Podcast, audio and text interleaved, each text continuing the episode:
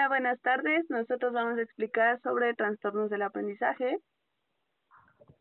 El que es una incapacidad que persiste, es inesperada y específica para adquirir de forma eficiente o de determinadas habilidades académicas y en las cuales ocurren a pesar de que el niño tenga una inteligencia normal, por así decirlo, y siga una escolarización adecuada en su entorno sociocultural.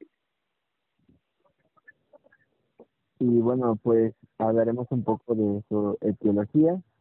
Y bueno, pues en la actividad se desconocen las causas directas de este trastorno. Y bueno, pues existen diferentes teorías que van a intentar explicar el origen de este trastorno. Y bueno, pues existe un consenso mayoritario en aceptar que es un trastorno de origen neurobiológico y muy probablemente de una transmisión genética.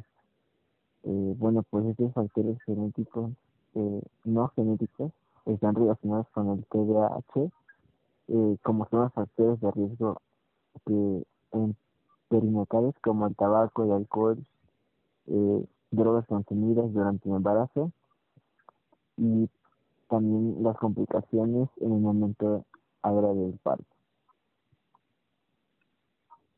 Los principales trastornos del aprendizaje y otros trastornos asociados tienen su clasificación en dislexia, discalculia, disgrafia, trastornos del aprendizaje no verbal, TDA y TDAH. Los, la prevalencia estimada de la dislexia es de un 5 a un 10% y su tipo de alteración es de, son problemas para la lectura y la escritura en la discalculia es del 4 al 6% y su tipo de alteración son problemas para la adquisición de conceptos numéricos y la aritmética. En trastornos del aprendizaje no verbal, su tipo de alteración son problemas de coordinación de motricidad fina, aprendizaje y asociación con una importante diferencia entre las capacidades verbales y en el TDAH tiene una prevalencia del 4 y 10% y su tipo de alteración son problemas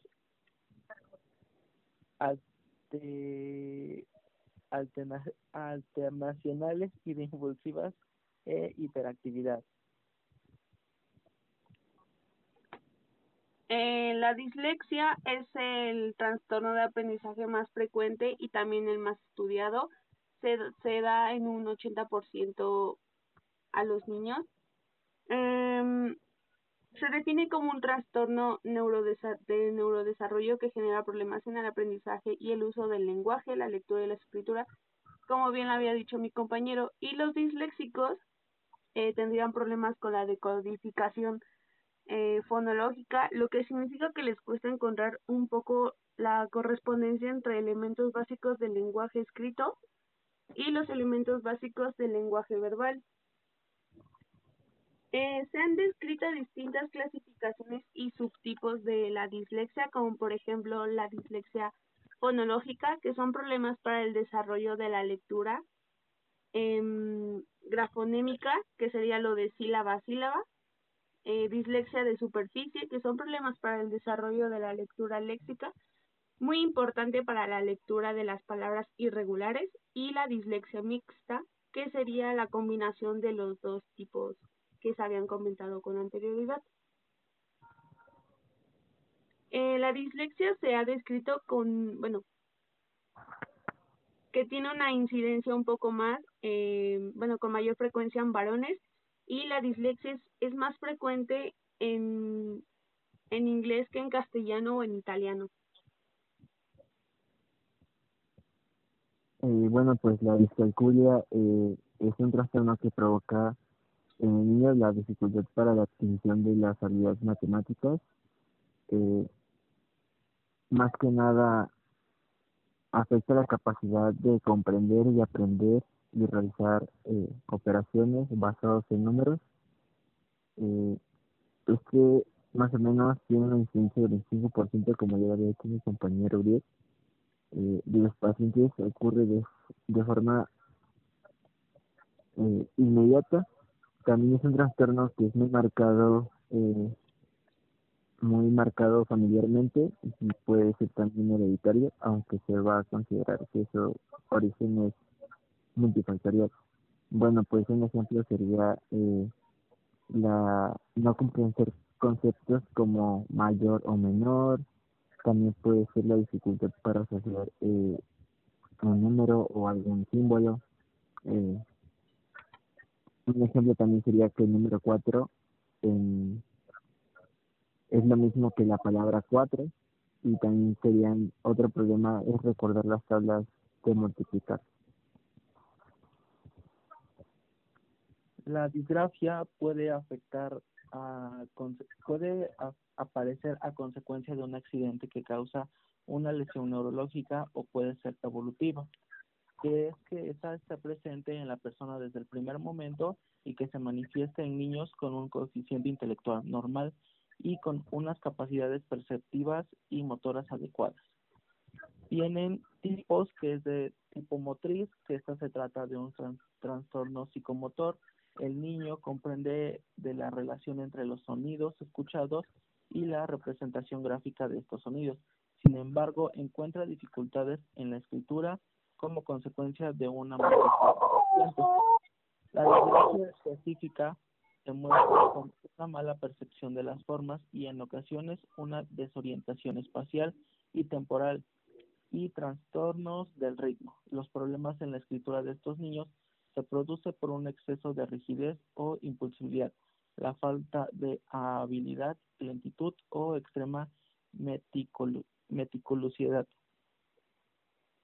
los trastornos del aprendizaje no verbal, como tal no existe una definición consensuada para el mismo y el que aún no se ha reconocido como una entidad clínica propia de algunos hábitos, eh, tiene una prevalencia desconocida ya que existen escasísimos estudios epidemiológicos al respecto y un niño con trastorno del aprendizaje no verbal se caracteriza por presentar una alteración en la percepción táctil y visual, así como la psicomotricidad, eh, y también por padecer dificultades para la adaptación al material o a las tareas novedosas.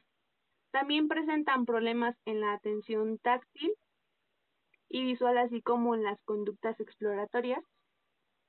Tiene un origen neurológico del cual podría basarse en una disfunción del hemisferio derecho como resultado de un daño o déficit funcional en las conexiones de la sustancia blanca importantes para la integración intermodal.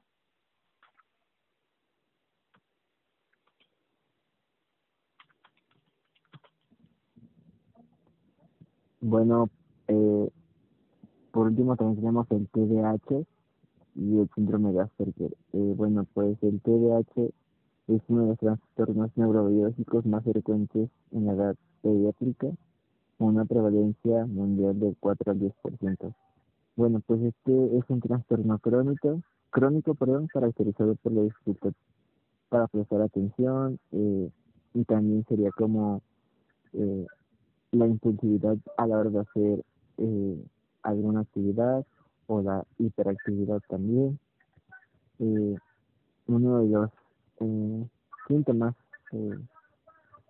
principales puede, puede ser la agresión, la hiperactividad, impulsividad, irritabilidad, eh, moverse a cada rato, eh, a nivel cognitivo puede ser eh, corto periodo de atención, la dificultad para enfocarse en una, en una actividad y también el síndrome de Asperger, pues bueno, este es un trastorno igual, más que nada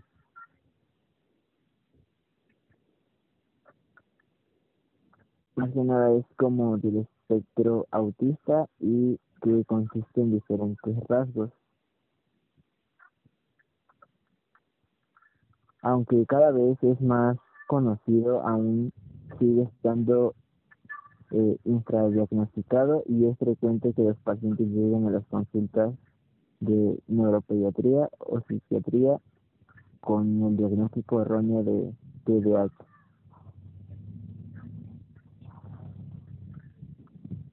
Sus signos y síntomas en general pueden ser dificultad para distinguir entre la mano izquierda y la derecha, invertir letras, palabras o números después del primer o segundo grado, dificultad para reconocer patrones o clasificar objetos, y los lados opuestos de un rectángulo son iguales. En su mayoría los trastornos del aprendizaje se suelen, suelen ser diagnosticados en la etapa preescolar, pero hay algunos casos, raros escasos, em, en los que se diagnostican cuando el niño o la niña va en primaria o secundaria. Eso sería todo por el momento. Seguiremos eh, subiendo podcasts eh, acerca de temas interesantes y fue un honor estar con ustedes en esta tarde noche.